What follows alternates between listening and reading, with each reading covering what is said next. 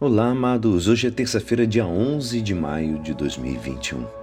Estamos na sexta semana da Páscoa e hoje a nossa igreja nos convida a meditar juntos o Evangelho de São João, capítulo 16, versículos 5 a 11.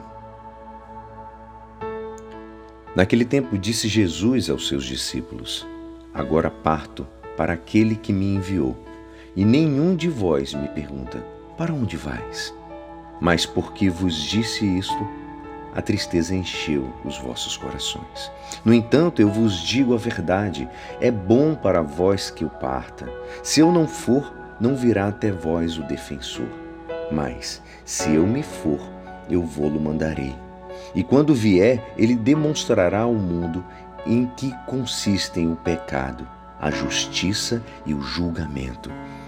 O pecado porque não acreditaram em mim, a justiça porque vou para o Pai de modo que não mais me vereis, e o julgamento, porque o chefe deste mundo já está condenado.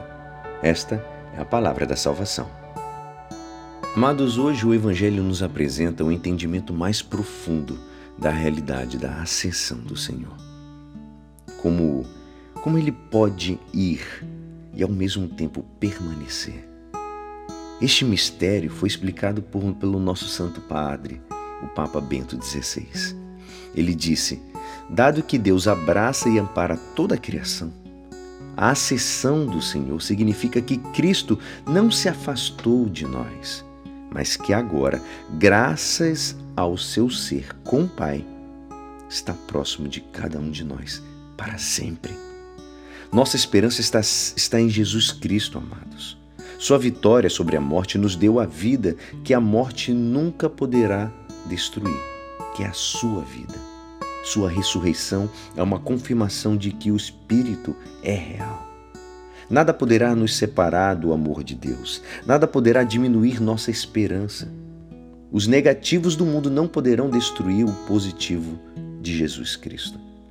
O mundo imperfeito no qual vivemos, o um mundo onde os inocentes sofrem, pode nos levar ao pessimismo. Mas Jesus Cristo nos transforma em eternos otimistas.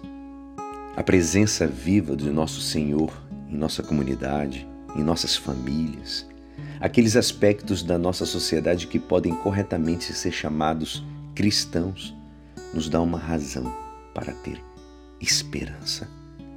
A presença viva do nosso Senhor em cada um de nós nos dá alegria não importa quão alta seja a barreira de negatividade que a mídia se deleita em apresentar. Os pontos positivos do mundo pesam mais, de longe, de longe, do que os pontos negativos. Pois Jesus Cristo subiu aos céus. Ele ascendeu, mas não nos deixou. E é assim, esperançoso que esta palavra poderá te ajudar no dia de hoje, que me despeço. Meu nome é Alisson Castro e até amanhã. Amém.